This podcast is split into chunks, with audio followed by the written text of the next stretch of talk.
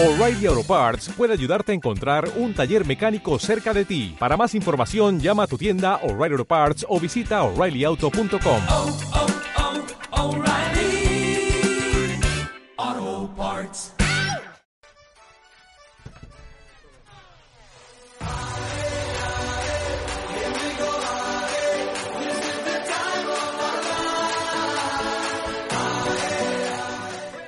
Muy buenas, una semana más En Fuera de Juego. Hoy tenemos el repaso de la jornada increíble que hemos tenido en primera. Recordemos, Barça líder después de un póker de Messi, 5-0 ante el Eibar. El Madrid ha perdido de nuevo contra el Levante, gol de Morales y pierde el liderato. Falta de gol preocupante en el Real Madrid que comentaremos ahora. Y lesión grave de Hazard. Luego también contaremos con nuestros queridos compañeros del Polideportivo que dirán la, la actualidad del, del baloncesto y los demás deportes de motor. Comenzamos.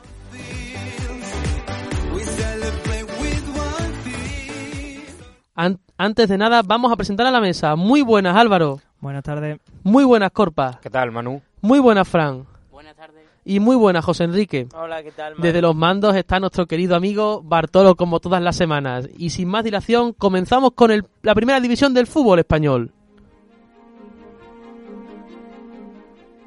Adelante, Álvaro. Primera división que comienza el viernes 21 de febrero con el empate a 3 en el Villamarín entre el Real Betis de Rubi y el Mallorca. El Betis que deja bastante lejos ya sus aspiraciones europeas y un Mallorca que consigue un punto que no le es de total utilidad, pero sigue sumando en, en su objetivo de quedarse en primera. Un equipo que si suma tres puntos para quedarse en primera es el Celta, que apeó al Leganés en Balaídos 1-0 sufriendo una expulsión en el minuto 30 y jugando 70 minutos con un jugador menos.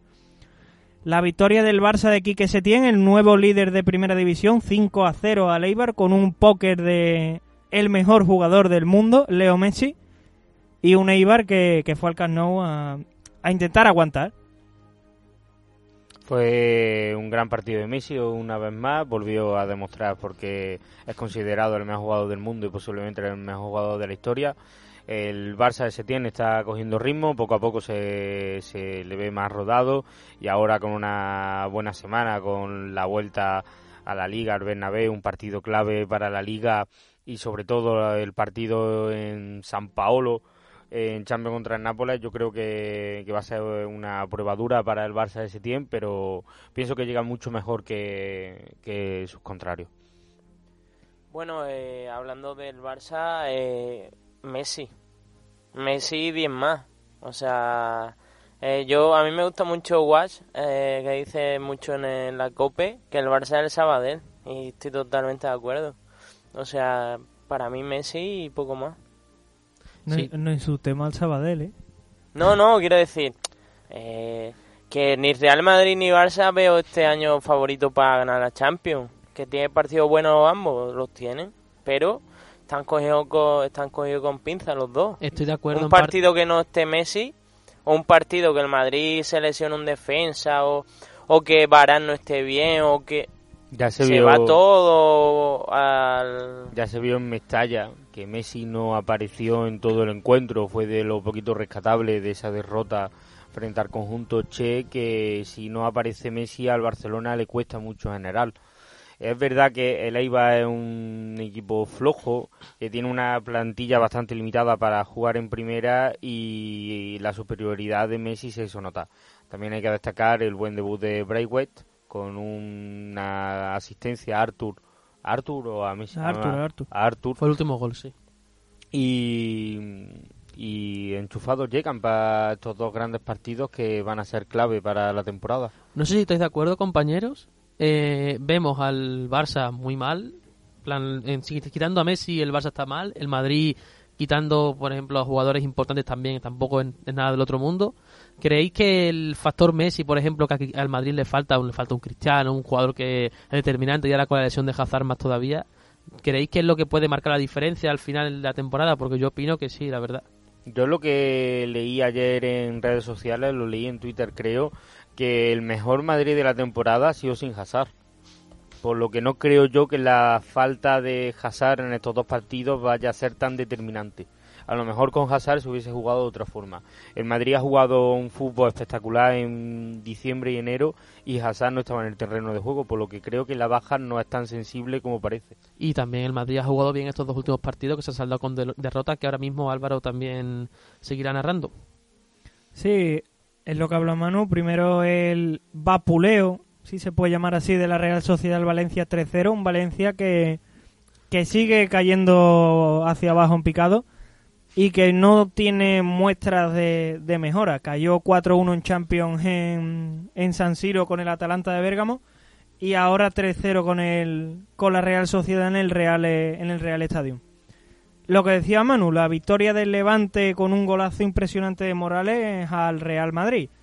El partido, el Madrid, por la categoría de sus futbolistas, fue superior en el juego, pero al final lo que se paga son los goles. Y el Madrid tuvo la pólvora muy mojada. También un poco culpa de que Hazard venía de dos, tres meses de lesión y jugar 70 minutos ralentiza mucho el ritmo en ataque del equipo. Ahí en parte no estoy de acuerdo contigo porque vimos a un Hazard tan bastante metido dentro del encuentro. Lo que no puedes hacer es fallar cuatro manos a mano. Yo No. estoy de acuerdo con Manu, yo vi a Hazard muy bien, muy recuperado. La mala suerte del chaval, el nombre viene un poco regular. ¿eh? Ya, pero es que- Hazard, pero eh, mala suerte y no sé. Y es que eh, es lo que quiero decir yo, que lo que han apuntado antes, cuatro manos a mano. Un equipo con Madrid no puede fallar cuatro manos a mano.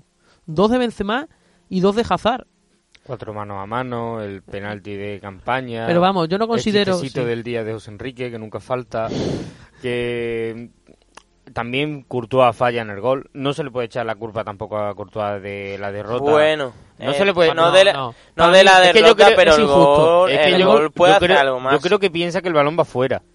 Sí, es lo que estuve comentando ayer co- en redes sociales, que yo creo que él piensa que el balón va fuera y no y A mí- las manos. A mí me que recordó es- es Corpa, un error. A mí me recordó Corpa a cuando eh, jugábamos de pequeño a fútbol y tú no eras portero, te ponían por obligación y cuando venía un balón fuerte como que no sabías qué hacer, pues Creo que estamos de acuerdo que se la come, pero yo creo que con la temporada que lleva Courtois en el Madrid no se le puede... Yo creo que uno de los Eh, pocos Manu, jugadores... No, no, no, se le está echando nada, se le está pero porque tenga una buena temporada no quiere decir que haya perdido por Claro. él, pero que sí pudo No, hacer mucho que pudo más. hacer más, claro, pero más. pero que tampoco veo, también veo injusto responsabilidad de la- responsabilizar de la derrota y de los problemas del Madrid a Courtois. Es que Bueno, pero que estáis pasando por, por lo harto lo que he dicho yo del penalti de campaña, que es que se vuelve a repetir. sí, pero Eh, para- ya en la- no, coño, el Madrid ha perdido dos partidos. Uno eh, en Mallorca con un penalti a Brahim que para mí es claro. Y creo que para la gente de la mesa también. Y no se pita. una, ma- una mano de y se de- vuelve y ahora la mano de campaña, que ahí me la vaya a negar man- también. Corpa, pero... me eh, la vayan a negar también, ¿no? Es, No. Igual, es igual que el Barcelona con la designación de Mateo Lao.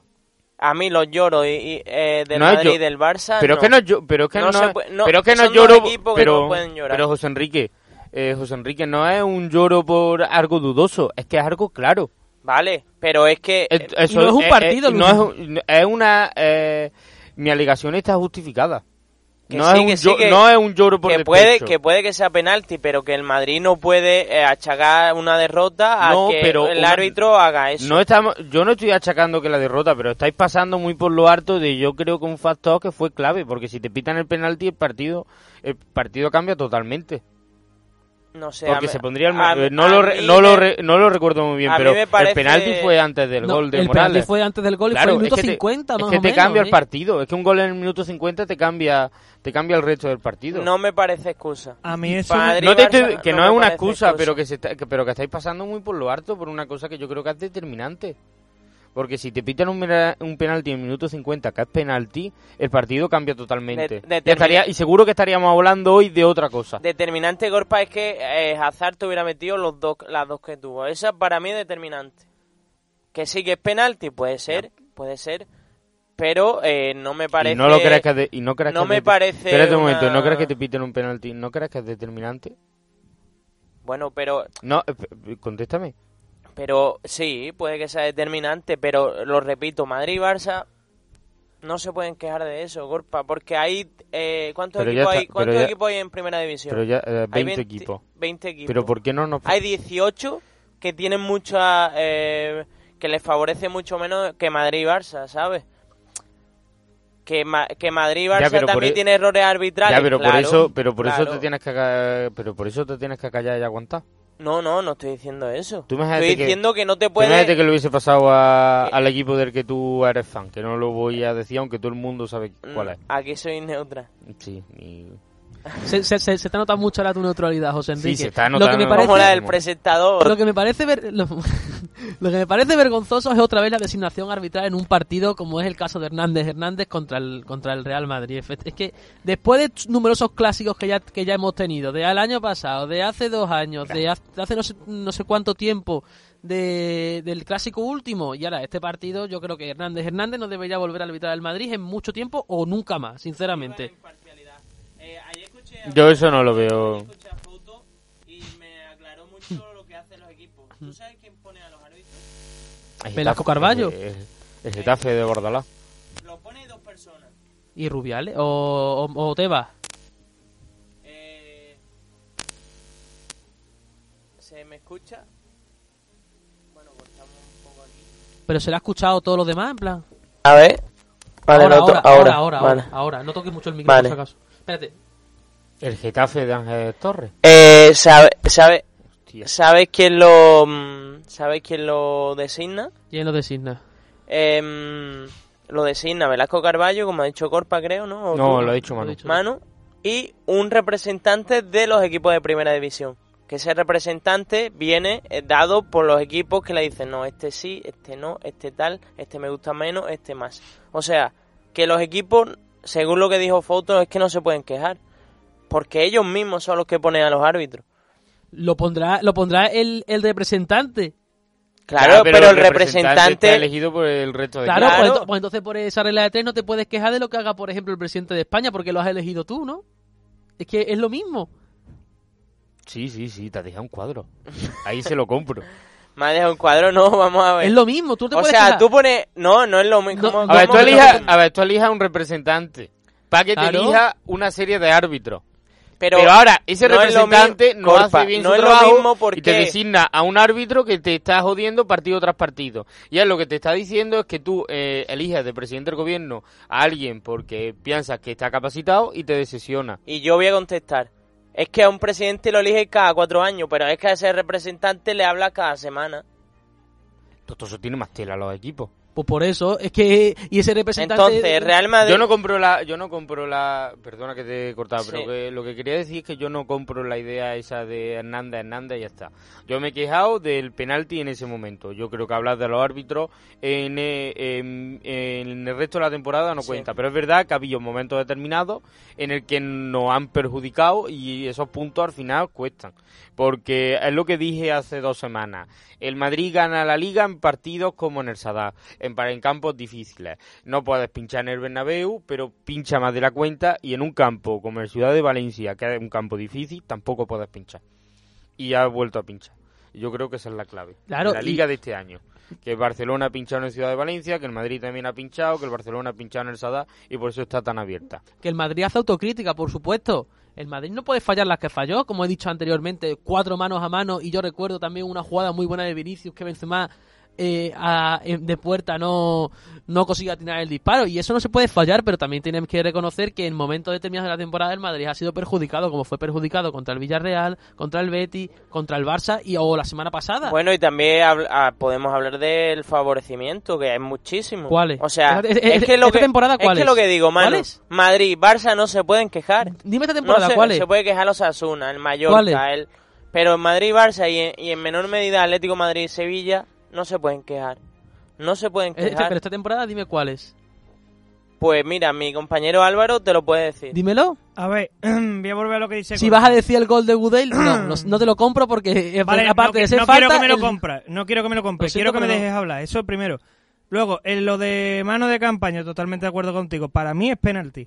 Sí, sí, Para sí, mí es yo lo he penalti. dicho. Pero igual que es penalti, no es falta el gol que le quitan al Sevilla 0-1 que también cambia el partido. No me- espérate, espérate, por favor. Por favor, por Que favor. si fue un bloqueo de Por favor, por favor, que yo llevo aquí escuchando a todo el mundo calladito y no, me habéis sí, dejado sí. hablar. No, sí, Sí, habla, sí. habla, habla, me, toca a mí, me toca a mí. Comprendo que lo que dice José, Madrid, Barcelona, Valencia, Sevilla y Atlético Madrid tienen que callarse la boca. Porque son los grandes, porque en, en mayor medida, evidentemente, Madrid y Barcelona, pero que Sevilla, Valencia y Atlético se tienen que callar la boca también. Pero que cuando al Madrid le roban, se dice, y al Madrid le han robado en el campo del Levante, pero que cuando el Madrid roba, también se dice. No me digáis Yo- que esta liga... no es que se diga, es que se, eh, se hacen portadas periódicos nacionales por eso. Y ya, ya está la comidilla de, guau, Mateo Lao. No, pero es que Hernández, eso es lo que A ver, también, a ver, árbitros. también es verdad que Mateo Laos, esa fama que tiene, se, se la ha buscado él solo. Sí, sí, se la ha ganado. Se la ha ganado, Se se la ha ganado él solo. Pero tú no Pero puedes vamos a ver, pero el ti- partido como pero- está haciendo Madrid y Barça. Vale, pero una no cosa. lo puede hacer. Vale, pero una cosa, ¿en serio si os roban nada más que por ser Madrid, Barça, Atlético, Sevilla y Valencia, no te quejas? O sea, permite sí, que sí. o sea, Claro, permite que te Corpa, roben, claro que te queja, claro que te queja, pero no achaca a que estás perdiendo una liga por los árbitros. No, yo no Porque en ningún momento he dicho yo que se dicho. pierde la liga. Manu se lo ha dicho. Vale, pero no Aparte, ponga- lo, Vale, lo he no, dicho, no, lo digo dicho. tú. No, no he dicho que sea por eso solamente, he dicho que es un factor por el cual el Madrid puede perder la liga, aparte del, del- de lo mal que Sí, está de cara a o puerta. la puede ganar. Cara a los Un árbitros, factor eh, por el que la para puede nada, ganar también. Para nada, para No, nada. este, nada. año- este año, este, este año no os podéis quejar No, de los árbitros. no, oh, que si no me puedo quejar- Nos tenemos que quejar nosotros. Puedo pero quejar, vamos a ver. punto. Chicos, Anda que no me chicos, puedo chicos. Sé que se vio claramente, sé que se vio claramente en la jugada que tú te, en la jugada que tú te quejas de del gol de- en el campo del Bernabéu, se ve claramente el bloqueo que va a buscarlo. Es que se ve claramente ¿Sabe lo que, que veo el yo? delantero del Sevilla va a buscar a Militao, va a buscarlo. primero no es el delantero, es el pivote porque es Gudel. Y segundo, Bueno, ¿vale? No, no, da- hombre, bueno. vamos a decir las cosas como son. Vamos a Bueno, que, no me. A ver. que no me acuerdo. ahora- el atacante no, que estaba, favor, por favor. el atacante que estaba en ese momento. Vale. Es irrelevante. Esa información es Chicos, irrelevante. paso a paso. ¿Sabe lo que es Corpa, irrelevante? Corpa, Corpa primero. Ahora, ahora tú, Álvaro. Esa información es irrelevante, que sea el pivote, que sea el delantero. Ah, el atacante que está en ese momento ve perfectamente como Militao pierde la marca y va a obstruirlo. Y lo obstruye, le hace un bloqueo de baloncesto clarísimo, por lo que es falta, porque en el fútbol no se permite esa clase de bloqueo. Y ya está, ya es un gol bien anulado desde mi persona. Entiendo que tú siendo eh, aficionado del otro equipo te quejes, pero es que en- no te lo, pero es que no te lo entiendo compro. que tú no lo compres siendo aficionado del equipo No, que pero salió que- beneficiado. Bueno, vale, venga. Me, no, es- confundido. la misma lógica, Claro, la misma confundido. lógica. Venga, me he confundido yo. La misma lógica. Ya, te doy la- ahí sí me he confundido. la misma lógica, ya está. Pero vamos. Pero que yo te digo dos cosas. La primera, mm, Militao no está ni mirando. O sea, Joder, aparte de macho, que pierde... No, no, ¿Qué ve me la jugada, por buscar? favor. ¿Qué me vas a buscar el No. vídeo que se lo enseña a la, a la gente de las redes sociales y que La gente lo sabe, la gente no es tonta. Bueno, a ver. Primero sería que ya, la, Militao... segun- sería ya la segunda encuesta que ganase. ¿eh? Militao- Ya gané la de la Liga Santander. Vale, vale, muy bien.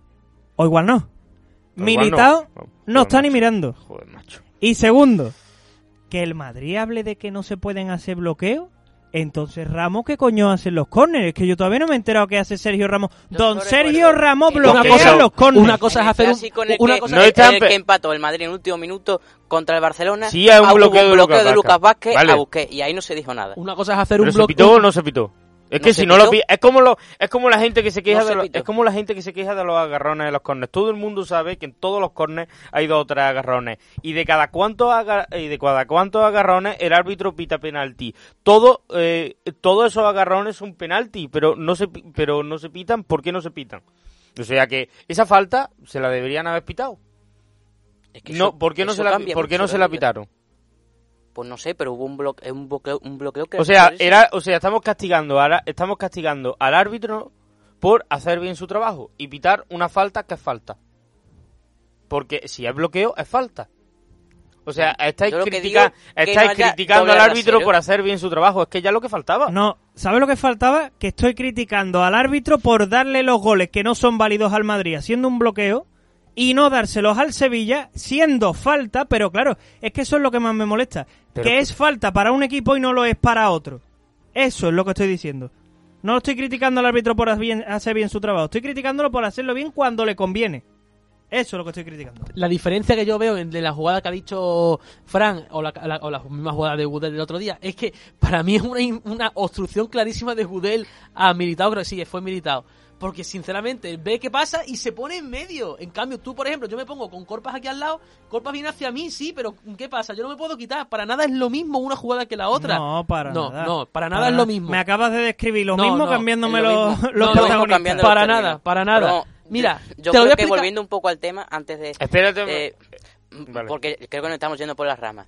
Yo, yo creo que lo que se refiere José, tanto Álvaro, que Madrid, Barcelona, en fin, los equipos grandes de la liga no se pueden quejar de, de árbitro, es que la diferencia es que si el- árbitro perjudica al Getafe, al Betis, al Granada, no pasa nada. Pero si el árbitro perjudica, por ejemplo, al Real Madrid, ya se hacen con todos los medios y eso condiciona para que luego se hayan mm, eh, arbitrajes favorecibles al Real Madrid. Pues esta temporada no ha ocurrido, Fran, sinceramente. Ha, ha- ha podido ocurrir en un pasado, pero en todos Pero los equipos de. España, en todos los equipos importantes de España. Eh, pero sin duda este año no ha ocurrido. Manu, lo que yo me estoy quejando es que em, que no se pueden quejar. No no porque estamos de acuerdo, no por porque supuesto. salgan favorables, sino porque le ayudan más a Madrid y Barça en to- en todos los partidos se hace pues- el cómputo general. Pues ojalá te roben toda la jornada y por ser eh, y por ser un equipo así no te puedes quejar. no, No, no, claro. no. Sí te puedes repito, quejar, que no estás repito, diciendo eso. Repito, Es no que das a entender eso. No digo que no te puedas quejar, estoy diciendo que no te puedes quejar de que el Madrid salga, eh, eh, que los árbitros eh, eh, perjudiquen al equipo en la temporada, que el Madrid pierde una liga, una temporada por Yo no los árbitros. He dicho que el partido cambia muchísimo. El de Levante cambia muchísimo. Si te pitan el penalti en el minuto 50, el partido cambia. Claro que cambia, y, a- Vale. y al Getafe y, a- y al otro que no le pitan cosas, no me refiero al otro día, sino en general, pues también le cambia el partido y se está jugando igual más que Madrid y Barça. Bueno, ¿Y de ahí alguien se ¿Sabes lo que te digo? Y, y seguramente si el Madrid tiene a lo largo de 10 partidos Ya, dos cosas, eso no- esos equipos tienen 10. pero Entonces, Madrid y eso- Barça no se pueden Pero es que ni quejar. eso nos vaya a dejar. Ni ¿El eso qué? nos vaya a dejar. El poder quejarnos de un penalti claro que hacen. repito, no estoy diciendo que no podáis quejar. Estoy diciendo que Madrid y Barça no pueden llorar. Me puede hablar, de- mira, pues sí, ha sido penalti, pero me gustaría más que incidiera ahí en la falta de gol del Madrid. Que no lo Y eso, te, hacéis. y, y eso te Pero lo he dicho achacar a los árbitros que no ganáis la liga por eso no. Mira, el Madrid no vais a tiene ganar la liga igual Mira, porque habéis empezado muy tiene- mal porque no tenéis gol y por varias cosas, pero no por los árbitros. ya está, el Y lo mismo no- lo digo al Barça.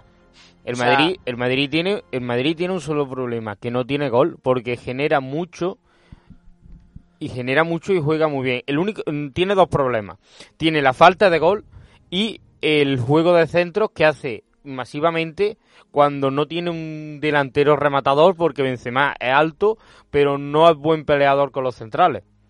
Y eso lo hemos sigue- dicho. Y eso lo hemos dicho aquí jornada tras jornada, Sí, pero- porque siempre hay el mismo siempre problema. El Madrid le falta algo, pero los árbitros, pero no sé qué. Pero es que pero este esta- penalti, José- pero... José, pero es que ha habido tres realidad. jornadas, que ha una tres jornadas eso. que ha cambiado. Mira, Corpa, yo... Ha habido tres jornadas que el partido cambia si esa acción se pita o no Mira, se pita. Corpa, a ti te puedo entender porque tú eres mm, eh, personaliza más en los partidos, pero Manu que ve un ente extraño detrás del Real Madrid para que no gane la liga, no. Rubialato, Rubialato, claro. No, no veo nada Ya extraño, pero, pero de- este año este año sí que hay algo extraño. ¿Por qué nos tienen que quitar tantos puntos? A- Aparte de los problemas que tiene el Madrid. ¿Por a, qué? a ese discurso qué? me ¿Por- refiero. por qué a Zidane no le sale Corpa, pelo? A ese discurso me refiero. Dale. No al tuyo. Vale, claro vale. que te puedes quejar de... ¿Cómo no te vas a quejar de que le roban Es a que tu da- equipo en un partido claro que ha dado la determinado? sensación Claro, de eso. pero que haga...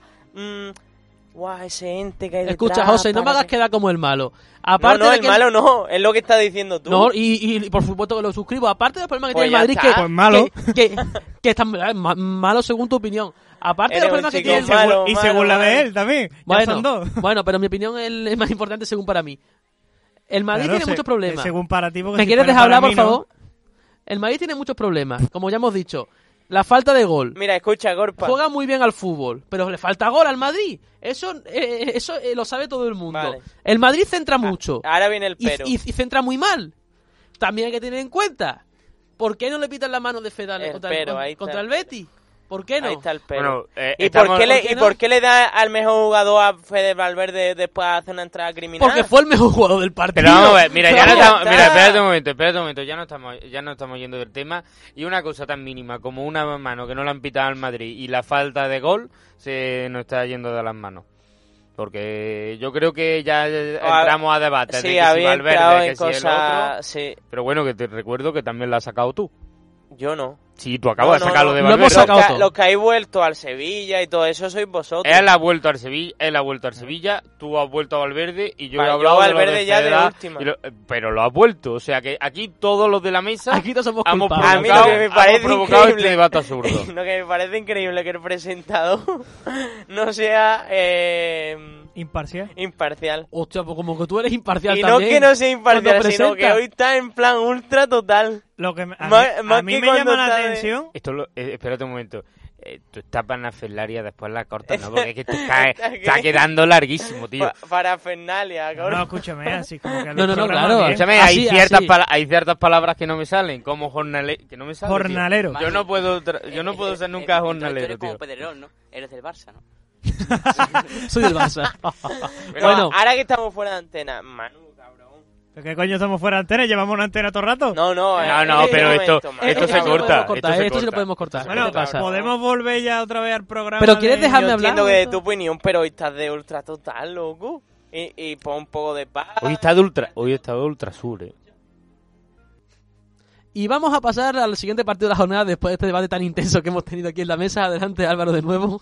La victoria del Granada en Pamplona 0-3, un gran partido de los de Diego Martínez, que tienen dentro de poco la vuelta de la, de la Copa del Rey, las semifinales con el Athletic Club de Bilbao, y llegan con la moral muy, muy alta.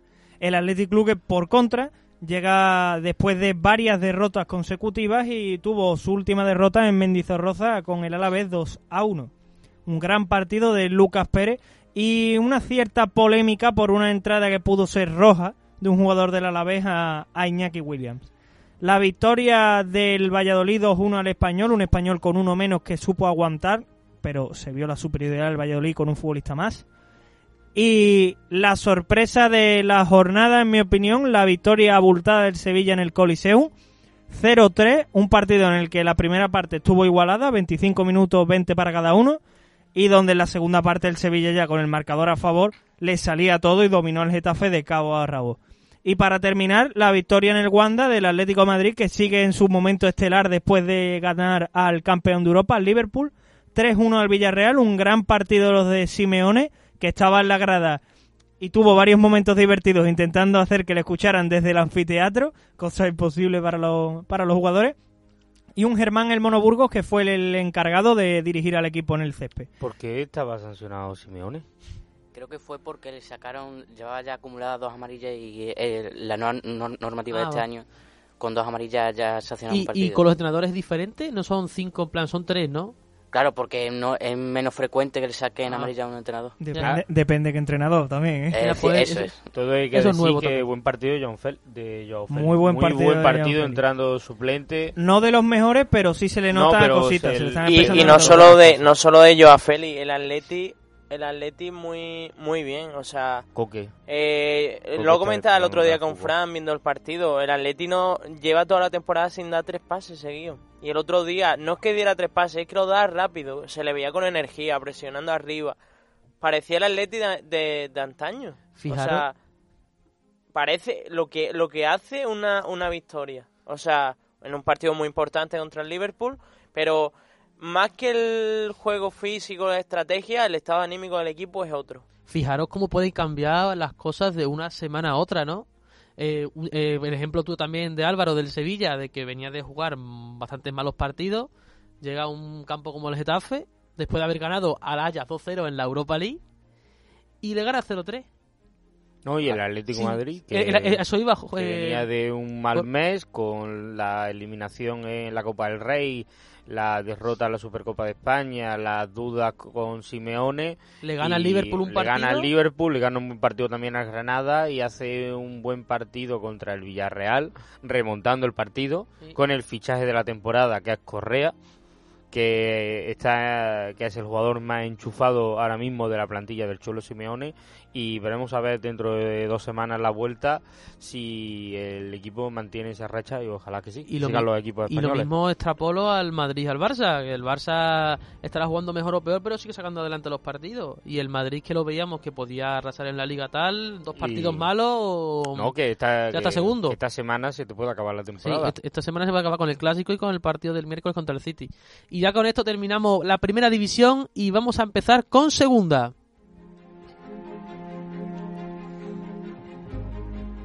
Una segunda división muy apasionante, ¿no, Fran? Así es, esta jornada 29 de segunda división que comenzó el viernes con una victoria del Sporting frente al Cádiz en el Moilón por 1-0 con ese gol de Álvaro Vázquez en el minuto 54. El Cádiz, que ya eh, cosecha su segunda derrota consecutiva, le cuesta cada vez mantener, más mantenerse en esa primera posición. Luego, el sábado empezó la jornada con ese empate a uno entre Alcorcón y Las Palmas, con un gol de Fede Varela por parte de Las Palmas y em- un empate del Alcorcón de Arribas. Hubo un gran enfado del Pepe Mel que, que manifiesta que los del bar, cuando mm, arbitran a Las Palmas, están de bar. Hubo un gran enfado por el gol anulado a Rubén Castro en los últimos minutos. Luego seguimos con el empate a cero del Almería de José María Gutiérrez frente al Fuenlabrada, que parece que no levanta vuelo y tiene una mala racha de cinco partidos seguidos sin ganar. Luego tenemos una victoria de 2 a 0 del Girona frente a la Ponferradina, con goles de el jugador cedido por Osasuna, Brandon y Borja García. Después una victoria 1-0 del Tenerife ante el Elche.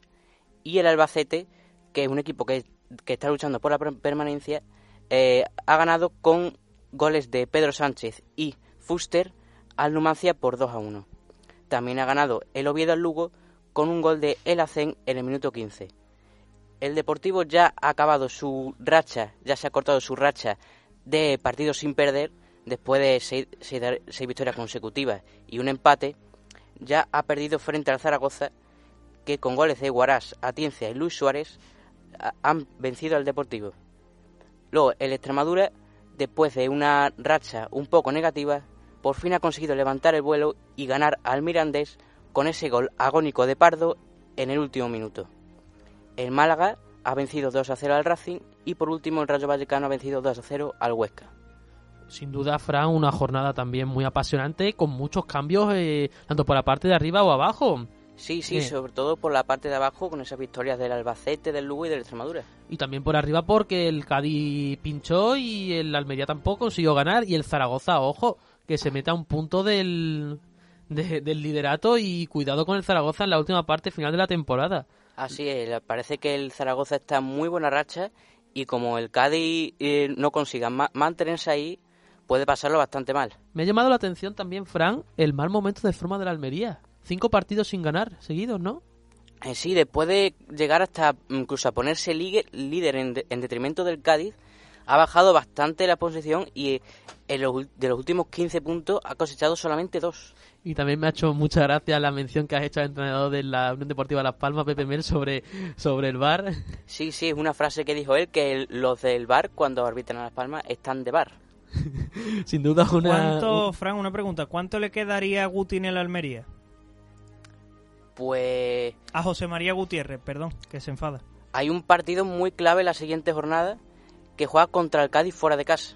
Los dos equipos andan en una racha un poco negativa, el Almería peor, y yo creo que ese partido sería el clave para decidir tanto el futuro del Cádiz como el futuro del Almería. va a ser determinante. Y por abajo también, Fran, el Deportivo se le acabó su racha y otro equipo que parece que puede volver a repuntar es tu Extremadura, ¿no? Así es, lleva dos victorias en los últimos cinco partidos y el siguiente partido juega contra el Huesca, un partido muy difícil fuera de casa, que viendo este esta victoria que ha sido un impacto de moral increíble, a ver si pueden- se puede cosechar un buen resultado. ¿Se han solucionado los problemas internos del presidente, eh, junta, jugadores, Fran? De momento no hay no hay nada claro, pero sí que hay ot- otro ambiente en el equipo, en el vestuario, y se ve como, por ejemplo, en la rueda de prensa de, de- de Manuel Ma- Mosquera ha irrumpido Nono, el jugador de Extremadura, de- disfrazado de carnaval, para darle un abrazo de entrenador. De Torrente, ¿no? Disfrazado de Torrente o Jesús y no sabemos todavía lo que es. No, Torrente, era siempre, Torrente, era Torrente. siempre ante la tormenta siempre viene bien un poco de alegría y esperemos que la Extremadura después de esta victoria consiga, consiga recuperar. Y también tenemos la segunda división muy apasionante que esperemos que siga así en los próximos en las próximas jornadas. Y con esto acabamos segunda división y pasamos a la segunda jornada de Champions de octavos de final.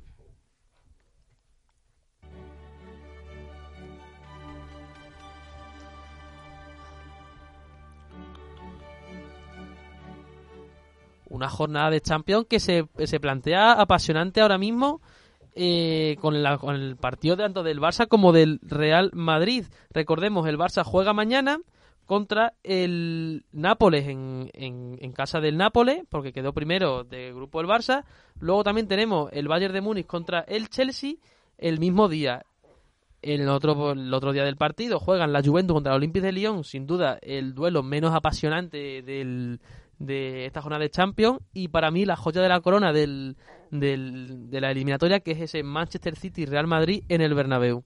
Yo creo que es el partido más igualado, junto con el Bayern Chelsea, porque ambos equipos. Bueno, el Bayern viene en una muy buena racha y al contrario que el Chelsea, aunque el otro día consiguió ganar Tottenham de Mourinho, pero es verdad que el Madrid City, con todos los alicientes que tiene, la vuelta de Guardiola al Bernabéu, que la última vez que, que jugó contra el equipo blanco en competición europea salió goleado el mal momento de, del Madrid, bueno, mal momento goleador, porque de juego, como hemos dicho antes, está solventando muy bien los partidos.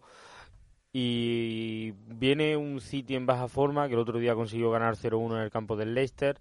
Y veremos a ver, es una eliminatoria para mí a 50-50 y soy seguidor blanco, pero veo que la falta de gol puede ser puede ser peligrosa para este tipo de eliminatoria y veremos a ver lo que ocurre. Parece Zidane, Corpa. en rueda de prensa. No, Son eh, buenos chicos. No, a ver, yo creo, ¿Sabes? ¿Sabes? yo creo que, que, este, mm, que esta semana para el Madrid no es que sea importante, es que se puede hacer un Solari o, puede, o se puede hacer un Zidane. El año pasado la temporada se acabó en febrero tras una semana trágica en el que el Ajax te remonta una eliminatoria metiéndote cuatro goles en casa y en un clásico de Copa del Rey en el que eres superior durante todo el partido y no consigues meter las ocasiones que, que tienes y finalmente acaba goleado 3-0. De a mí de manera injusta. No muy parecida esta semana, Corpa. Sí, es muy parecida y yo no- espero que no se vuelva a repetir Esperemos que acabe diferente. quiera o no, eh, el fútbol me gusta, pero me he dado cuenta de que si tus competiciones se te acaban en febrero, ves, la- ves el fútbol de otra manera. Y también otros partidos importantes esta jornada, como un Bayern de Múnich-Chelsea, ¿no, Álvaro? Sí, a ver, yo lo- comparto lo que ha dicho Corpa. El Madrid City es el partido estrella de esta jornada porque, por muy bueno que sea Messi, el Nápoles para mí no es rival para el Barcelona. No lo es. El Juventus-Lyon es un partido bonito. Juven- Pero el Lyon ha perdido Ju- la mucho. Juventus. La Juventus femenino. La Juventus de Turín. Sí, no, el Juventus. Bueno, perdón, me ha salido como el FIFA, que pone la Argentina, el Uruguay. Eh, la Juventus de Turín y el Olympique de Lyon no es mal partido, pero evidentemente sería una sorpresa si la Juve no, no gana y además por una amplia diferencia. Y el Bayern Chelsea, a ver, es lo, es lo que dices tú, Corpal, el Bayern está mejor, pero el Chelsea es ese equipo que parece que no termina de cuajar, pero que cuando te enfrentas a él te gana. El problema del Chel- el problema del Chelsea es que la plantilla es muy joven, es una plantilla muy inexperta, jugadores que han jugado en la segunda división inglesa y que por primera vez están teniendo una gran oportunidad. Yo lo que creo es que al Chelsea ahora mismo le falta un 9 porque Abraham lleva desde noviembre solo ha marcado tres goles. Giroud ha contado el último partido y lo hizo bien. Batshuayi está Basualle es Basualle. es Batshuayi, está perdido, ya no tiene otro delantero. Sí, y tampoco tiene un grandes jugadores en la zaga, juega con muchos canteranos. Es un año, por culpa de la sanción por no poder fichar, eh, se ha quedado un equipo, un equipo de transición y también la- el, eh, que Lampard es inexperto en este tipo de partidos siendo técnico. A eso iba, Corpa. Yo creo que la sanción le ha hecho mucho daño al Chelsea, porque recordemos el fichaje de Pulisic antes de la sanción, previendo seguramente lo que podía ser esta, esta pena que ha sufrido el conjunto inglés. eh, no ha dado suficiente tanto de la temporada pasada como esta. Una plantilla muy joven. Bueno, bueno, eh, Manu, darle tiempo porque Sí, claro, tiempo eh, acuérdate del Atlético de Madrid y del Tottenham. Los dos años no, no pudieron fichar. Llegaron a la final de la Champions. Sí, sí, sí. O sea, hay que darle tiempo y, y es lo que dice Corpa, es gente muy joven, pero en este tipo de partidos cuando se coge la experiencia, cuando se sabe eh, cómo va la competición, entonces es verdad que mm, es lo que dice también Bartolo, que le falta un poco de gol, en defensa deja dudas, pero no sé, veo al equipo que puede dar, que puede dar de sí.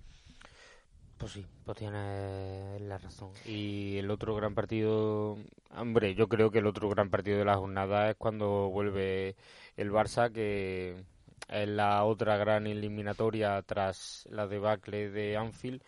Y es verdad que no es Nápoles, que por ejemplo se enfrentó hace dos o tres temporadas al Real Madrid, que daba miedo por una gran delantera arriba. Con Pepe Sí. Reina. Y sí, pero el- yo recuerdo que la primera partida en el Bernabéu, el Nápoles metió mucho miedo y el partido de vuelta de San Paolo fue muy duro.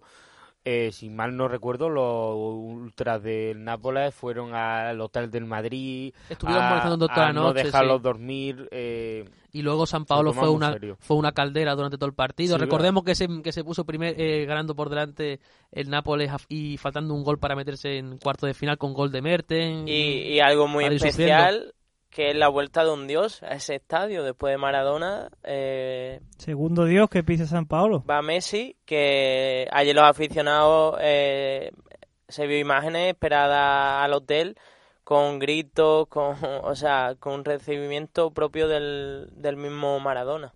Y también que se vuelve a reencontrar, eh, a reencontrar, perdo- perdonad, eh, Costas Manolas con su ansiado Barcelona, al que se le da realmente bien. Un Manolas que, que al Barça le tendrá mucho cariño sin ningún tipo de duda.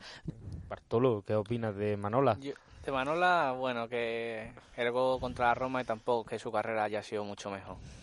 Pero destacar un dato de que el Barça, de los últimos ocho partidos fuera de casa, solo ha ganado dos. Eso es lo que más me preocupa. Y Luis Y- Suárez y- mojará por fin fuera de casa en la Bueno, como Champions. no moje en su casa. Luis Suárez lleva lesionado un tiempecito y todavía le queda hasta final de temporada. Y Braithwaite, yo creo que Braithwaite lo van a echar en falta en la Champions. Como le pase, como le pase puede- a Bragway, como ¿no la Luis Suárez. escribir? No lo podido escribir porque terminaba el 31 de enero. Vale, y pero ya ni para cuartos ni para semifinales no hay ningún plazo abierto. No. ¿Y no Pues puede subir ningún canterano? Los que haya inscrito ya. Yo creo que Eh, al Barça le ha ¿Y a pasado. Abel Ruiz lo escribieron en la lista? Abel Ruiz. Abel Ruiz lo han mandado al Por Braga, eso al digo, por eso digo que igual hay un hueco con un canterano porque como Abel Ruiz se ha ido al Braga, pero creo que no lo pueden solventar. Ya por. Supongo que ya lo, lo habrían vendido antes de inscribirlo. Sé que Ricky Puy está, Alex Collado también. Aquí M, el lateral que ha subido. Eh, aquí ahora, M que era del Rayo Vallecano, ¿no? Sí, que ahora la han subido por la lesión de Jordi Alba, están inscritos. También Iñaki Peña son los del B que están inscritos. Pero fichas del, fichas del primer equipo son 14. O sea, el Barça va con lo puesto. Sí, y, y a un estadio que volvemos a repetir, no es el Nápoles de otro año, venido abajo con un entrenador también inexperto, como le pasa al Chelsea, que a Gattuso, pero que yo mandaría un cuidado porque San Paulo, San Sí, Paulo. sí. Y recordemos que en los últimos partidos el Nápoles no está tan mal, que ha, ha llegado a las semifinales de la Copa de Sí, sí, Italia. ya- Ni el Barça tampoco. Ya, ya que Nápoles va sexto, pero el Barça lo bueno que tiene es que la vuelta es en casa. O sea, Sí, yo creo que ahí tiene un buen... No, y las buenas buen sensaciones porque el Barça está consiguiendo dejar la portería a cero en los últimos partidos. Bueno, pero como- eso sí es verdad con muchas dudas. Ya, pero al final las dudas cómo se solventan, de jugando partidos mediocres pero dejando la portería a cero. Ya, eso es verdad. Y ya para terminar la Champions, aquí en la mesa quiero proponer una pequeña porra para saber quién creéis que va a pasar en estas eliminatorias. Por ejemplo, Madrid City, ¿quién creéis que va a pasar? ¿Quién cree, quién cree? No que, que va a pasar o, o ganar? No, ¿quién cre- creéis que va a ganar?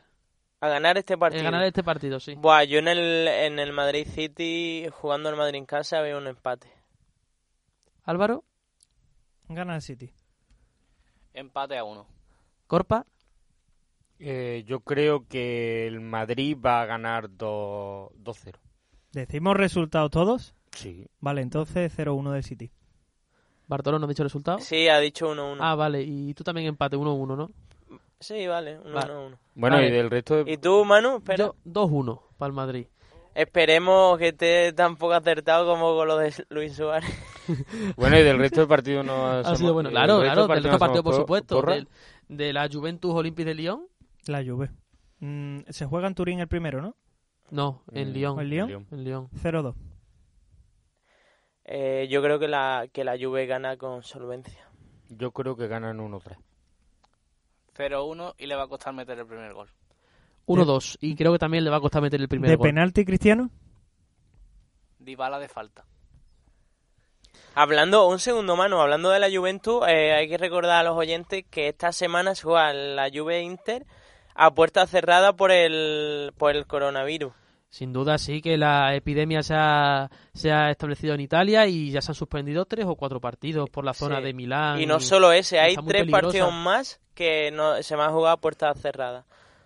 esperemos que, que esto poco a poco se vaya se vaya quitando y que podamos volver a la normalidad, sobre todo en el fútbol, porque es lo que nos gusta, ¿no? Y en la vida real también, porque es muy importante. Hombre, mejor en la vida real Hombre, primero. sí, en la vida real también es en el fútbol, va todo unido, ¿no? Nápoles-Barça. El Barcelona mm, 1-2. Eh, yo creo que va a dar la sorpresa en Nápoles y va a ganar 2 a 1. Yo veo un 0-0. Yo veo un 0-2 doblete de Messi. Yo veo un 2-0 en el partido. Creo que el Nápoles puede dar la sorpresa y el Barça no está en su mejor momento de forma defensiva. Y ya para terminar, yo creo que para, sin duda, el otro partido de hoy, que es el Bayern de Múnich-Chelsea. Se juega en casa del Bayern, ¿no? Sí, en el Allianz Arena. Eh, 1-0 para el Bayern. Yo veo un 3-1 para el Valle. 3-1 para el Bayern también. Es en casa del Chelsea, ¿no? Sí, en, no, en casa del Bayern. ¿En casa del Valle? ¿Por qué? Porque, porque, porque lo pone aquí. no, no, no, ahí pone, ahí ser- pone, ahí pone Chelsea, ahí pone Chelsea Bayern. Manu, Chelsea. bueno, Manu, pues coño. eh, esto lo corta, esto lo corta, esto lo corta. No, cortamos el programa entero. Bueno, espera, bueno, espera ¿Cómo va a cortar esto si esto es lo mejor? Claro, esto es lo mejor. Yo creo que ha sido un momento. Venga, yo creo Ha sido un momento- Repetimos la porra. Me ha encantado la cara de Corpa de... Manu, pero si, es- si ahí pone que... No, no, no. Pues, ¿Y por qué? Porque lo pone aquí. Luis Bueno. Suárez se va a presentar. eh, Rumenique va a estar al lado de Luis Suárez. a la federación, Esto ¿no? no se corta, Entonces- esto no se Esto corta. no Entonces. Chelsea Bayern de Múnich en, en Stamford Bridge. Venga, un 2-3 para el Valle, un partido, un partido entretenido. Cambio mi resultado, Manu, lo siento. Vale. Un 1-1. un 2-2. 2-0 para el Chelsea. Y con esto terminamos la Champions. Vamos a comentar un poco la Europa League, que ha estado muy, muy apasionante esta última jornada, ¿no, Álvaro, de tu Sevilla? Sí, apasionante. Los españoles tuvieron un poquito de cada para, para cada uno. El español que ya está eliminado prácticamente con ese 4-0 con la, la espléndida eh, actuación de Diego Jota y el golazo de Rubén Neves. El Sevilla que sin jugar bien 80 minutos demostró que sabe utilizar eso un poco la suerte de es muy pronto todavía, pero la suerte del campeón que le antojaba yo en alguna UEFA que otra tiempo atrás de no jugar un buen partido en un campo raro, un equipo rocoso, un equipo que apretaba mucho arriba, un equipo con mucha ilusión el club rumano y yo veo que la vuelta el Sevilla es bastante favorito y además para endosarle una buena goleada. Y el Getafe Ajax, que es de los españoles, el 2-0 del Getafe, no sé qué esperarme porque vimos un Getafe que no dejó al Ajax semifinalista del anterior Champions, hay que recordarlo, tirar a puerta, pero que tiró en Liga un tiro al Sevilla en los 90 minutos, que fue en el minuto 90, justo cuando añadieron cuatro, y fue en una falta directa de Damián Suárez. No olió la pelota al Getafe en la segunda parte, con lo cual no sé qué Getafe esperarme en Ámsterdam. Ha habido mucha crítica hacia el Getafe, sobre todo Frankie de Jong, ha sido las críticas de Frankie de Jong hacia el juego de Getafe ha sido muy sonada. También la- las de Zijek. Yo creo que cada uno juega a lo que puede y el Getafe de Bordalás juega a lo que juega el Getafe de Bordalás, a que se juegue lo menos tiempo posible, a intentar aguantar un resultado. Yo creo que se le da eh, magníficamente por lo que creo que no va a dar opción a que el Ajax remonte. El, el español creo que es lo que mejor le venía, dejar atrás las competiciones europeas porque se tiene que centrar en remontar en liga y a ver si consigue salvarse. Y el Sevilla, que es experto en esta competición, es el Real Madrid de la Europa League y veremos a ver con el club rumano que es un equipo peleón. Yo, eh, a las críticas que ha, que ha dicho Corpa, eh, que te hagan críticas por experiencia del Atleti es lo mejor que le viene a, tu equipo, porque quiere decir que estás haciendo las cosas bien. Y esas críticas eh, vienen, ¿por qué? Porque es que el Haya, es verdad que el Getafe usa sus trucos, sí, pero el Haya eh, nos dio la cara y el Getafe lo acosó, o sea, es que los pobres soñarían con ese partido porque es que no podían, no podían. Y mm, a raíz de eso, eh, Bordalás eh, ha aprovechado este fin de semana contra el Sevilla para decir que por qué ahora no se quejan los demás equipos. Que yo estoy muy de acuerdo con una cosa que dijo ayer Cañizares en Movistar, que dijo, eh, que Bordalás estaba esperando un poco a perder, le daba igual el partido para decirlo porque le molestó eh, las Se- críticas. Se nota, se nota. Y Eh, yo lo veo genial, o sea, porque ahora no se critica, pues tienes razón. Pero claro, es que ¿dónde está el fallo que Cañizares muy sabiamente lo pilla rápido al momento? Dice, porque mira cómo ahora no se critica. Mira qué, si acabáis de terminar el partido. Si tú acabas de reñirle a tus jugadores por el mal partido y acabas de salir rueda de prensa, ¿qué quiere? Que la gente al segundo que pite el árbitro ya esté diciendo que... Y para mí el Sevilla no perdió tiempo como lo pierde el Getafe. Pero no está de acuerdo conmigo Álvaro y con distintas Cañizares, que tenía ese, ese discurso preparado porque le molestó las críticas Sí, sí, y sí, le daba igual el... obvio, obvio. Estaba esperando solo, le da igual el Sevilla que el Valencia, que estaba esperando No, no, un partido... la Era evidente, era para evidente. perder y la- decirlo. No, coño, Cañizares, gran seguidor de, del Valencia y No, esa no, no, guerra no. que hay. no, no me refiero a esa guerra, digo. Que No, no, pero se nota que hay resquemos No, en pero- Valencia. No, pero no lo criticó, no lo criticó. Dijo que, que Bordalás eh, tenía ese discurso ya preparado, daba igual el partido, eh, sino que estaba esperando que perdiese para decir, oye, y ahora No, pero no, me va a nos admitir dice... que hay ese resquemón. Sí, sí. eh, Ahí tienes razón, hay resquemor porque se nota, porque es que los partidos Getafe-Valencia son tensos últimamente. Pero también es lo que dice José, que es que se veía claro que lo tenía preparado. Y eso de que pierde tiempo, las quejas de Bordalás y sobre todo, con todo el respeto del mundo, pero yo no sé qué partido vio Bordalás. Si el Sevilla tiró cinco tiros a puerta, conté yo, y metió tres. Y No, el no, Getafe no tiró uno. perdió tiempo. No sé la superioridad. Que pierde tiempo. Más allá de lo que es un partido que no perdió en... Tú te ves a Jordán, por ejemplo, a Bono cuando sale de la lesión de Buckley y le dice que te saque el árbitro amarilla, da igual, que sí. Pero que no me diga el Getafe que se ha perdido tiempo cuando te has metido tres en tu casa y no has tirado nada más que en el minuto 90, no me vale. No, no, e- eso era lo que digo, un discurso que, que lo veo también bien porque, o sea, eh, es que le da mucha caña al Getafe, que, que hace su juego y utiliza sus tácticas y todo lo que esté dentro del, del reglamento eh, se podrá decir que está mejor o peor, pero es legal, o sea, Yo también creo que tenía puesta la bala en la recámara Bordalás para que en cualquier momento le pasase a él, en cualquier momento, total. pues tirar otra vez la pullita al otro lado. Y ya con esto terminando el fútbol internacional, vamos a las magas del balón.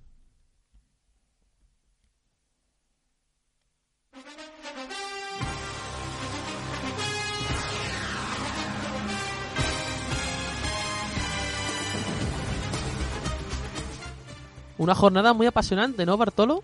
Pues sí, la jornada 21 de la primera Iberdrola ha llegado cargada de partidazos, aunque solo pudimos ver cuatro. Deportiva Banca 5, Sporting de Huelva 1. El Depor, que otra jornada más peque espectacular, otros hat-trick, suma 10 goles en, en 3 partidos. El Logroño 0, Barcelona 6. El Barça sigue en su intratable, ya está pensando cuándo ganar la liga. El Betis 2, Athletic Club 2. El Betis se le escapó una importante victoria en los últimos minutos, en los que ya se le notó más cansado. eh, y el Athletic aprovechó. Y, y eso que el Athletic eh, reservó muchas jugadoras para la Copa de la Reina. Español 0, Sevilla 1. El Español sigue su vía crucis particular, mientras que el Sevilla consigue la primera victoria eh, fuera de Nervión, el de la temporada. Real Sociedad 1, Granadilla 0.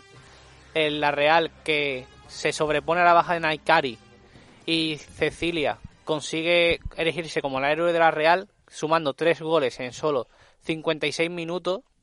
El Levante 2, Tacón 1. El Levante que sobrepone la mala racha que tenía después de la Supercopa de la Reina.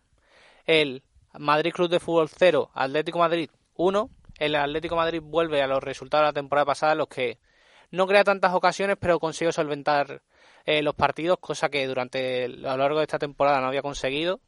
El Valencia 0, Rayo Vallecano 0. El Valencia que se le volvió a ver otra vez más sin fútbol, sin ganas de, de generar, hasta que en los últimos minutos deciden, bueno, ya nos queda poco, llevamos 13 jornadas sin ganar, vamos a ir al ataque. Y se mostró que saben, lo que pasa es que solo lo aplican cuando les da la gana.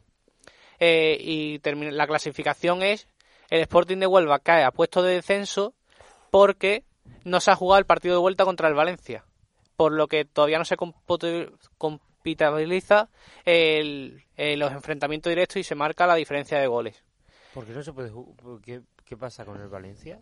Porque se, se cuenta los enfrentamientos directos. Y como todavía, como no se ha jugado los dos partidos contra cada equipo, se cuentan los goles a favor y en contra. Vale, pero que no hay ninguna sanción que pase al Valencia ni nada. Nada.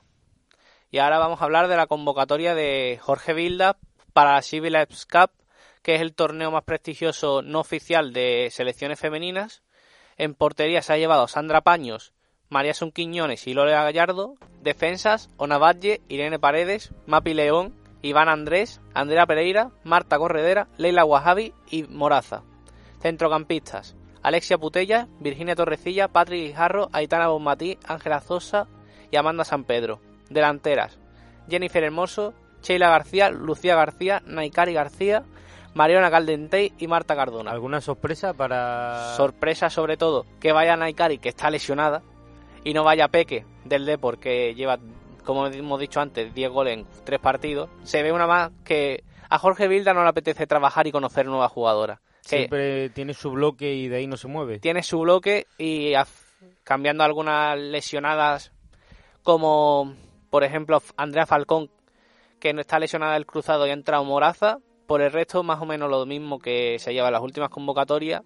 Y que es el problema de España en la selección, que puede competir, pero es que no apuestas por nuevo, por los talentos nuevos, por cosas que te pueden dar mejor resultado que lo que realmente y que pueden hacer que compitas contra las grandes selecciones. ¿Y ¿Cuándo se celebra este Eh, a torneo? principios de marzo y se juega contra Estados Unidos, Uf. Japón, Inglaterra. Hostia, vaya, vaya rivales. Es un gran tor es por eso el mejor torneo no oficial y la cosa es el desgaste porque es en Estados Unidos y después de ese partido vuelve la Champions y sobre todo las quejas vienen por parte del Barça ya que se lleva a nueve inter- a nueve jugadoras del Barça. Bueno, y, también tendrá el Barcelona intencionalidades de otros países. de otras dos torneo. holandesas, pero no, no tienen un viaje hasta, hasta, hasta Estados Unidos que es lo que más es lo que más ¿Que se afecta. juega en distintos países. se este juegan torneo? hasta- en Estados Unidos, pero es que tienen Ah. el entrenan el 3 en la convocatoria y el 5 ya eh, juegan el primer partido. Es decir, que tienen poco tiempo para entrenar, Y para descansar también. para descansar también. Y ya para concluir, eh, los cuartos de final de la Copa de la Reina, eh, el Madrid Club de Fútbol contra el Se- Sevilla, que se juega ahora mismo cuando estáis escuchando ya esto, ya se está jugando. El Logroño contra el Betis, el conjunto de Pierre Cherubino que busca en sus primeras semifinales de la historia. El Athletic Club Tacón, que se juega en San Mamés y que el Athletic Club se buscará conseguir un resultado positivo en, en San Mamés, que las últimas veces que han abierto el estadio no, haya- no es que hayan sacado muy buen resultado y se vio en Liga contra el Barça que perdieron, o el año pasado en la Copa de la Reina contra el Atlético Madrid que también perdieron. Y el duelo estrella, que es el Barcelona Deportivo, sí es verdad que el Barça lo tiene prácticamente muy fácil porque el nivel en el que están dando ahora mismo es espectacular, pero el Depor seguro que da juego porque es un equipo que da igual el rival que tenga enfrente que va a plantear su, su juego. Y ya con esto ya volveremos la semana que viene para ver qué tan han ido estos resultados y la jornada de liga. Muchas gracias Bartolo por una semana más en las mangas del balón, siempre a tope con el fútbol femenino. Y ahora vamos a pasar a la sección por autonomasia del programa, al polideportivo.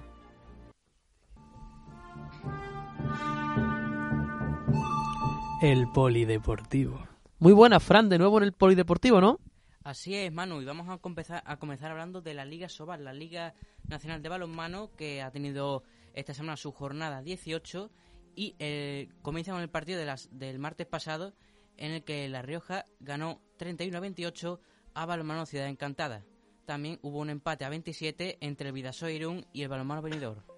Después, el miércoles, tuvimos dos partidos. Un Atlético Valladolid contra Ad- Ademar, en el que ganó el Ademar por 32 a 30. Un Huesca Barcelona, que ganó el Barcelona por un amplio 26 a 32. Y luego ya eh, no tuvimos hasta el viernes con el balonmano Granollers contra el balonmano Sinfín, con una victoria del balonmano Granollers por 25 a 21. El sábado, el sábado tuvimos los tres últimos partidos entre el Guadalajara y el Nava, una victoria mínima por 22 a 21. Entre el Puerto Segundo y el frigorífico Morrazo hubo otra victoria por la mínima entre vein- por 28 a 27. Y por último el partido entre el Anaitasuna y el Puente Genil, que ganó el Puente Genil por 26 a 28. ¿Y la clasificación, Fran, cómo va? Bueno, pues la clasificación se encuentra eh, líder con amplia diferencia el Barcelona con 36 puntos. En segunda posición se encuentra la de Mar con 31. Tres puntos por detrás no, tenemos a La Rioja con 28 puntos. Y también tres puntos por detrás con 25 puntos tenemos al Vidasoa Irún. Ya en, en puestos de descenso están el Huesca y el Frigorífico Morrazo con nueve puntos los dos. Y bueno, ya cerrando el balomano, vamos a seguir con el polideportivo con un nuevo integrante hoy, ¿no, José? Bueno, sí, nuevo no, soy el de siempre. Lo que pasa que, oye, eh, pues estamos aquí con el polideportivo y me gustaría empezar el polideportivo con estas palabras, Manu. A la gente le sorprende saber que fuimos muy buenos amigos. Kobe era un amigo muy querido, como mi hermano menor.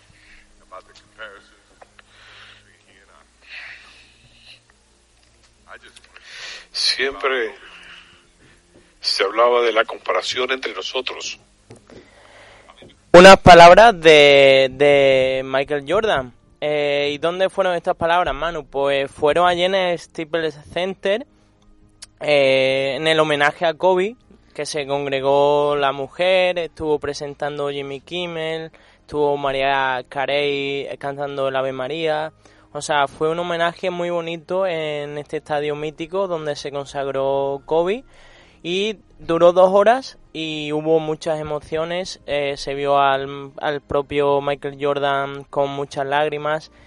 Hizo una pequeña broma sobre él, tiene un meme de muchos años atrás sobre unas lágrimas y hizo la broma de Kobe Bryant, vino a decir Kobe Bryant ha hecho esto para que se haga otra vez viral el meme de mis lágrimas durante cuatro años. Así que nada, mano, estuvo muy bonito. Una forma de darle humor a algo un poco no tan bonito, ¿no? Sin duda fue, aunque no fuese tan bonito el tema, fue muy bonito lo que es la representación del funeral de Kobe, ¿no? Fue súper emotivo. Muy emotivo. También estuvo Beyoncé, que cantó una de las canciones preferidas de, de Kobe. Y bueno, eh, también decir, Manu, que a esa misma hora se filtró que la mujer de Kobe eh, ha denunciado al piloto y a la empresa del helicóptero, según ella, por irregularidades. Y bueno, veremos en Porque qué según acaba. entendía no debería haber volado por la niebla que Claro, Los no. Ángeles, ¿no? Eh, la empresa no tenía licen no tenía licencia para, para eh, volar con, con ese tipo de, de meteorología, con niebla en este caso. Entonces la mujer pues parece que no lo ve del todo justo y, y se va a poner eh, con ello. Esperemos, veremos a ver qué ocurre, pero sin duda nos preferimos quedar con lo emotivo que tuvo el acto del funeral de Kobe Bryant y su hija y que descansen en paz allí donde estén y que le vamos a echar mucho de menos en el mundo del baloncesto. Y por último, Manu, eh, colgaremos, eh, colgará nuestro compañero Carlos en, eh, en Instagram un vídeo, el vídeo de Nike, eh, que es muy emotivo también, eh, muy bonito, sin imágenes, solo con letras, eh, y ahí lo podrá ver nuestros oyentes. Sin duda, muy bonito. Y cerrando el baloncesto, Fran, vamos al fútbol sala, ¿no? Así, vamos con la jornada 22 de la Liga Nacional de Fútbol Sala que empezó el viernes con ese partido entre el Servigroup Peñíscola contra el Pescado Rubén Burela, que ganó el Pescado Rubén Burela por 2 a 4. El sábado, el sábado tuvimos cuatro partidos, el primero lo pudimos ver en Gol Televisión, ese empate a 3 entre el Viña, el Palival de Peñas y el Osasuna Magna. Un, otro empate más, un empate a 4 en, entre el Pozo Murcia y la Industria Salta Coloma. Luego una victoria por 4-2 del Jaén, del Jaén Paraíso Interior ante el Jimbe Cartagena y una amplia victoria por 1-6 del Aspil Jumper Rivera Navarra contra el Oparrulo Ferrol. El domingo tuvimos los tres últimos partidos, que fue una victoria 0-2 eh, del Palma Futsal ante el Fútbol Museum Zaragoza, una victoria amplia por 9-3 del Inter Movistar a- ante el Levante y otra victoria amplia por 6-2 eh, del Barça contra el Córdoba Patrimonio. Pues muchas gracias, Fran, por habernos dado las historias del fútbol sala y vamos a pasar al motor, ¿no, José? Así es, Manu, y vamos con la Fórmula 1. ¿Por qué? Porque eh, este miércoles es la última semana de test. Una- Increíble. Una, sema- una semana muy interesante donde eh, Mercedes parece que va a volver a tener dominio y eh, donde se ven los mejores tiempos. En los mejores tiempos de esta semana ha sido para Mer- Mercedes, donde se ha visto eh, mejoría en todas las áreas de, del, del coche. Así que se ve otra vez un dominio aplastante. Eh, es verdad que Red Bull confía en la lucha por el Mundial con Verstappen, pero bueno, parece que, que seguirá el, la- el dominio. Mercedes favorito de por, por lo menos de nuevo, pero Ferrari muy tapado, ¿no? Eh, sí, pero es verdad que los expertos eh, no le dan mucho, por lo menos a principio de temporada, no le dan mucho em, eh, énfasis a que pueda hacer algo a este principio de temporada. Ya veremos si a lo largo de la temporada, con las mejoras que tiene en la segunda parte, eh, veremos si, si el coche podrá hacer algo. Y hablar, hablar también, Manu, del Racing Point, que... mm, que está creando mucha polémica. ¿Por qué? Porque eh, se han copiado totalmente del Mercedes de 2019. Entonces, eh, por una parte está la polémica y por otra parte el gran paso de la escudería en la lucha, no en la lucha por el mundial, pero sí por esos eh, primeros puestos. Es que esto ya volvemos a la, te- a la teoría y al problema que hemos tenido siempre, ¿no? Eh, equipos satélites, como por ejemplo puede ser el Toro Rosso de Red Bull, o el caso ahora puede ser el de, de Racing Point, antiguo Force India, con, con Mercedes. Eh, seguramente sea el mismo coche que en 2019, la verdad. No solamente en motor, sino en piezas aerodinámicas, cajas de cambio, motor de combustión, eh, recuperación de energía. Veremos también, Manuel, el papel que tiene Carlos Sainz en este no mundial de 2020. Eh, a priori parece que las expectativas son las mismas que el año pasado, con, es verdad con ciertas mejoras, pero eh, parece, como ya he dicho, que Mercedes eh, es el que mm, llevará todo el peso del mundial en cuanto a victoria. Vamos, que las cosas van a seguir igual este año, porque recordemos va a ser un año de transición, porque el año que viene la normativa cambia completamente y ya será otra historia, pero este año parece ser que el... Que, que Exactamente, seguir Manu. Eh, el año que viene ya cambiará un poco las cosas. eh, no ver- eh, ya veremos en, en qué porcentaje, pero este año eh, parece que ya lleva seis años consecutivos ganando Mercedes y parece que este va a ser el séptimo. Bueno, pues cerramos el motor. Recordemos que la Fórmula 1 no empieza hasta marzo y, aca- y, aca- y seguimos con el boxeo, ¿no, Fran? Eh, así es, esta vez tenemos dos noticias importantes den- dentro del mundo del boxeo. La primera, esa segunda pelea entre Tyson Fury y Deontay Wil- Wilder.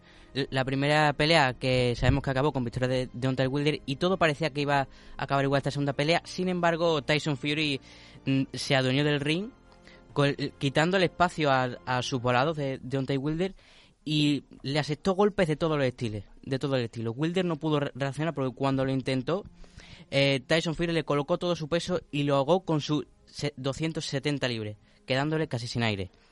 Wilder no estuvo para nada como en la primera pelea, estuvo perdido en sus limitaciones técnicas, casi sin recursos y no tuvo nada que oponer a un tour rival que era más grande que él en cuerpo y en boxeo. De hecho, los expertos afirman que con la superioridad de Tyson Fury, una tercera pelea entre ambos sería absurda y casi innecesaria. Bueno, y seguimos con el boxeo, ¿no, Fran? Eh, sí, tenemos una se- segunda noticia esta vez más extradeportiva, por así decirlo, y es que el boxeador ruso Sergi Kovalev no pasa precisamente por su mejor momento, porque después de que esté a estar acusado por acosar y golpear a una mujer, ahora se enfrenta a cargos por conducir bajo los efectos del alcohol. Hecho, ya se manifestaban estos rumores de, de la adicción del boxeador con el alcohol en su último combate que disputó contra Saúl Canelo Álvarez, que la afición le, gritaba Borrachev, le llamaba Borrachev por su adicción al alcohol y el combate de- dejó muchas dudas sobre su estado físico y eh, además que, que eh, Kovalev mm, admitió que, que él aceptó el combate por dinero, aun sabiendo que no tenía muchas posibilidades de ganar. De hecho, tiene tantos problemas con la bebida que hacen que le cueste dar el peso necesario y, dice que va, va a intentar bajar una ca- categoría de peso y va, va a participar ahora en peso crucero. Sin duda alguna, una noticia muy interesante. Y he dicho antes que abandonábamos el motor, pero. eh, No lo dejamos del todo, No lo dejamos del todo. No la MotoGP todo. todavía, ¿no? José? Termino, termino con dos noticias eh, rápidas, importantes. Eh, MotoGP, que está una semana de empezar el Mundial en Qatar, eh, con un Maverick Viñales muy bien. Parece que, que lleva la delantera a los otros pilotos junto a Suzuki de Alex Rins. Y para terminar la Euroliga, el Real Madrid le ganó al Panathinaikos por 96 a 78 en un buen partido del Real Madrid que parece que recupera sensaciones, mano. Después de la Copa del Rey, sin duda alguna, el equipo se ha recuperado y después de esa semana convulsa que ya comentamos la semana pasada, ¿no? Eh, parece que el equipo ha vuelto y, y muy bien, ¿no? Muy bien, a ver si se recupera pronto el equipo del todo porque todavía quedan algunos flecos, ¿no? Sin duda la, la zona de base Facundo Campacho está muy solo todavía. Jun no ha recuperado el nivel y la provítola parece que no cuenta mucho para Pablo Lasso y veremos qué ocurre, ¿no? Y con esto cerramos el polideportivo esta semana. Muchas gracias y pasamos a la sección que tuvimos la semana pasada debutante de nuestro querido amigo Carlos, la sección Rebobinando.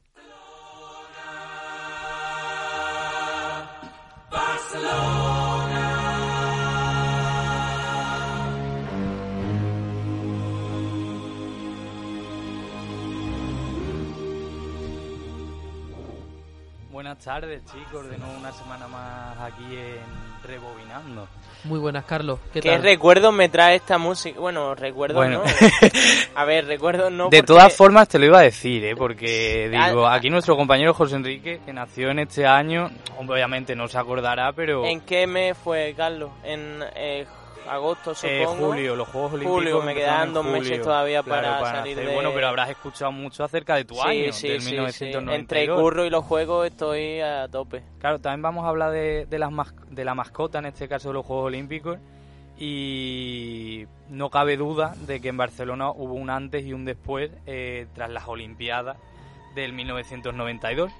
Y es que ha sido uno de los acontecimientos más importantes para la ciudad, incluso por- para muchos expertos es considerado este los mejores olímpicos, los mejores, perdón, Juegos Olímpicos de toda la historia. Por si no lo sabéis, Barcelona presentó la candidatura hasta en cuatro ocasiones, en 1924, en el 36, en el 40 y no fue hasta el 92 cuando consiguió su objetivo. Y eh, habréis escuchado el inicio de esta canción y es que si hubo dos temas musicales que marcaron los Juegos Olímpicos del 92 fue eh, Barcelona de Freddie Mercury y Montserrat Caballé y también el Amigos para siempre de los Manolos que después lo vais a poder escuchar durante el transcurso de esta sección. Y ambos se convirtieron en todo un himno de la cita olímpica. Y como curiosidad estaba previsto que Freddie Mercury y Montserrat Caballé cantaran esta canción en la ceremonia de apertura. Pero como todos sabemos mm, Freddie Mercury falleció en noviembre del año 1991 y esto fue lo que impidió y fue por ello por lo que se tuvo que replantear absolutamente todo y buscar un himno y así es como nació, como digo, Amigos para siempre de los Manolos. Supongo que conoceréis esta canción, ¿no? Bueno, yo creo que Amigos para siempre la versionaron después los Manolos. Creo que no la creo que no fue para ellos. Pero el himno, lo que es... mm, El lema, el lema de lo Barcelona hizo- 92 es Amigos para siempre y después creo que los Manolos hicieron una rumba catalana que es la canción que se conoce hoy en día. Bueno, y en los Juegos Olímpicos también cantaron Pérez, bueno, todos esos artistas de característicos de la rumba catalana. Qué gran género. Y ahora vamos a hablar también de otra de otro elemento característico como, como pueden ser en los mundiales, en todas estas citas mm, deportivas como son las mascotas. Y es que seguro que todos recordáis a Naranjito del Mundial 82, pues en este caso tenemos a Kobe, que es eh, un- la mascota, como digo, de los Juegos Olímpicos creada por el diseñador Javier Mariscal y mm, tuvo una fría acogida por parte del público de primeras. Sin embargo, poco a poco pues fue ganando seguidores conforme se aproximaba la fecha, hasta convertirse incluso en la mascota con mayor rentabilidad de todos los Juegos Olímpicos. Eh, si no lo sabéis, eh, esta mascota representa a un perro de raza pastor a catalán de estilo cubista y su nombre, Kobe, se debe a las siglas del Comité Olímpico de Barcelona, COP. Eh, incluso tuvo su propia serie de dibujos animados y, como digo, se convirtió en todo un éxito comercial, eh, imagen principal de los Juegos Olímpicos. No sé si ahora se os viene a la cabeza la, ima- la imagen de cómo era. Sí, pero mucho más que Naranjito. ¿Influyó más que Naranjito, Kobe? De- en lo, a ver, no se pueden tampoco comparar porque una cosa son un mundial y otra cosa son los Juegos Olímpicos. Yo digo que, mm, Y es que el que la más mascota más éxito- rentable en los Juegos Olímpicos. Exacto, el más rentable de toda la historia de los Juegos Olímpicos. De todas formas, si no se os viene a la cabeza, la imagen la podréis ver en nuestras redes sociales, arroba radio en fuera de juego. Ya Nada. aprovecho aquí, porque como yo soy community manager, ya salta aquí la publicidad, ¿no? Pero dentro, Carlos, de las mascotas, eh, sin duda, porque a lo- ¿crees que a lo mejor Naranjito fue más influyente que Kobe? Hombre, yo de las mascotas del año 92 también te digo que me quedo con Curro, ¿eh? De la Expo del 92. Y, pero sin duda alguna, Naranjito fue mucho más influyente de cara, bueno, en este caso, Kobe en los Juegos Olímpicos. No sé si será por la tradición española que puede traer con el fútbol, más arraigado. Ya o- empieza con el fútbol. No, no, No, te- no, te- pero, por te ejemplo, estoy preguntando, Carlos, si crees que No, puede ser no. por eso, porque el, el- el español de por sí siempre se ha, Ya, ha sí, sí, por ser entiendo, mucho te más Yo, arraigado yo creo, creo que, que vino esa fama porque era una, una eh, mascota graciosa. Antes eran mascotas más... Dentro de la seriedad que tiene una mascota, eran mascotas, digamos, más, Un día voy a traer un top más de seria, pero. Naranjito es que era una, era una naranja y eso es muy español y es muy También es gracioso a la verdad. misma vez. Mm. Yo recuerdo de chico eh, bajar a la casa de mi abuelo y tener un bol de naranjito. Pero, por ejemplo, de Kobe, hasta que no he investigado un poco, pues no he sabido tanto. Y fueron unos juegos muy importantes, ¿no, Carlos? Porque Sí, y entre ellos también vamos a hablar de la antorcha del encendido del pebetero, que no sé si alguna habréis escuchado alguna que otra teoría de la conspiración acerca de ello. Y es que son muchos los que incluso a día de hoy creen que la flecha que entró en el, pebe- en el pebe- plebetero perdón, para prenderlo mm, acabó dentro, pero lo cierto es que no, que fue la, real- la propia realización de televisión quien se encargó de que este efecto visual fuese de que mm, había parecido que había entrado. Entonces se convirtió en uno de los momentos más recordados de los Juegos Olímpicos de Barcelona. Hay bastantes teorías acerca de ello. Repito. Pero que fue, que fue- eso es como es que el hombre no ha ido a la luna, Carlos. Hay mm, no, no, no, ¿Qué de verdad te lo digo, tiene? ayer estuve buscando Sí. y mm, decía, es que había de todo. Yo es que he escuchado palabras Claro. del, del mismo eh, olímpico que dijo que sí. O sea, me sorprende esa teoría. ¿no? Entonces, yo la había yo la digo, yo la teoría la digo. Luego ya que cada uno juzgue, las imágenes están en YouTube. Yo os invito a que las veáis, también incluso en nuestro Instagram, y ya que cada uno juzgue. Yo creo que eso, pasara lo que pasara, no lo vamos a saber nunca. Pero Porque el- unos van a decir una cosa, el propia, la propia persona que lanzó la flecha va a decir que sí la, la metió por el hecho de que si la falla puede haber hecho de haber quedado mal. Y, y haber sido un fracaso lo que, el, el mero hecho de haber. Yo lo que quería realizado. destacar es que existen teorías. Luego ya que cada uno Claro, y juzgue. ahí está la gracia en que Claro, se claro. sabe Claro, en si plan sí que si de no. esto se ha hablado, que es algo característico. Y ahora ya también vamos a aquellas cifras, y es que hay muchísimas que nos ha dejado esta cita olímpica, pero yo os voy a destacar mm, algunas. Y es que este evento se tradujo en, mejores instalaciones y accesos para la ciudad de Barcelona, incluso como la construcción del conocido Palau Sant Jordi, que a día de hoy mm, se celebran mm, los eventos más importantes de la ciudad. En las Olimpiadas de Barcelona del 1992 participaron 169 países, sumando casi 10.000 atletas, en concreto 9.364 de todas las disciplinas. Y durante la celebración de estos Juegos se batieron 32 récords mundiales y 73 récords olímpicos, números que, que destallan la competición como una de las mejores Olimpiadas de la historia. Por supuesto, el país que tuvo más medallas en el casillero fue el denominado eh, equipo unificado, compuesto por los antiguos miembros de la Unión Soviética, con un total de 192 medallas y quedando por encima, por encima de Estados Unidos. Por Sí. su parte, el equipo español logró 22 medallas, quedando en sexto lugar y siendo el día de eh, eh, hasta ahora el mejor resultado del combinado español en unos Juegos Olímpicos. ¿Queréis añadir algo? Eh, fue el último gran torneo al que asistió la Unión Soviética, ¿no? Eh, sí, porque se disolvió en 1991.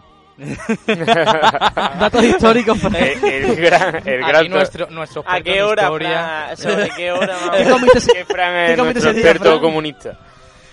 Que, y hombre, es un dato. Es un dato bonito porque de saber. en sí. esa en esa época ya de final de Guerra Fría, que con Estados Unidos ahí peleando ya en todos los aspectos, que consigan que consigan superar en el deporte, muy bien. Y nada, eh, vamos a la semana que viene os voy a, porque voy a dividir esto de los Juegos Olímpicos del 92 en dos partes. Esta semana os he traído un poco como las curiosidades más extradeportivas, más datos por acerca de curiosidades, mm, pero la semana que viene vamos a hablar sobre todo ya vamos a darle protagonismo a las estrellas de los Juegos Olímpicos como pueden de aquellos Juegos Olímpicos como pueden ser el Dream Team de la NBA y es que se admitieron jugadores por primera vez mm, de la NBA en unos Juegos Olímpicos en el que estaban pues Michael Jordan o Magic Johnson. Si así de, de repente eh, se os viene a la cabeza alguna que otra estrella de aquella época, Hombre, pues eh, en el fútbol eh, la España que ganó que ganó el oro con Guardiola, Ferrer y compañía y en el baloncesto pues eh, Scottie Pippen, el Dream Team, El que Dream era- Team, el, más Dream bien Team, el conocido, mejor, claro. el mejor equipo que ha jugado en unos Juegos Olímpicos. La verdad que sí. pues la semana que viene hablaremos de todas estas estrellas que marcaron sobre todo la década de los 90. Así que volveremos otra vez a retroceder a tu década, José Enrique. Sí, lo que pasa es que la música esta es... Eh, sé que el 92 es antiguo, pero no tanto. Eh, a mí me gusta mucho esta música porque eh, ahora tiene importancia, ahora que de nuevo está Freddie Mercury en, Claro. Mm. en, en alza y está cantando con una española eh, que ha sido muy importante también, como es Montserrat Caballé. Yo la verdad que no sabía que Freddie Mercury había hecho una canción con Sí. Montserrat Caballé. De hecho, eh, invito, invito a los oyentes que hay una entrevista muy buena eh, en la que Montserrat habla sobre Freddie Mercury, para que la vean.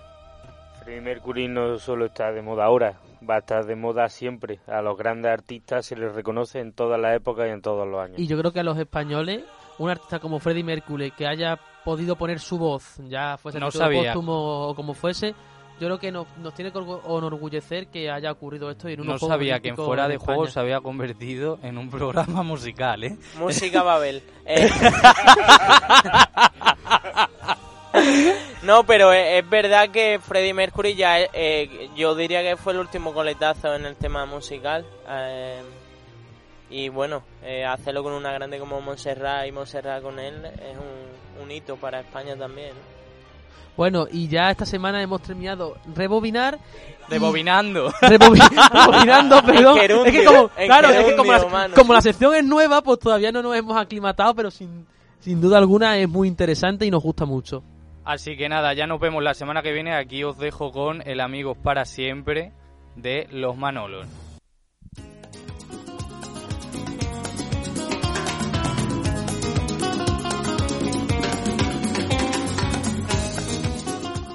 Bueno, y con esta música que nos ha puesto Carlos, eh, despedimos el programa de esta semana. Muchas gracias por escucharnos y nos vemos el miércoles que viene. Recordad a las 5 de la tarde en Time Jazz Radio. Nos vemos. Adiós.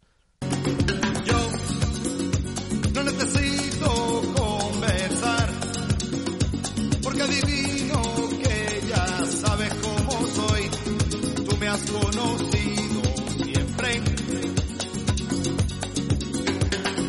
Tú, cuando me miras, ahí puedes ver dentro de mí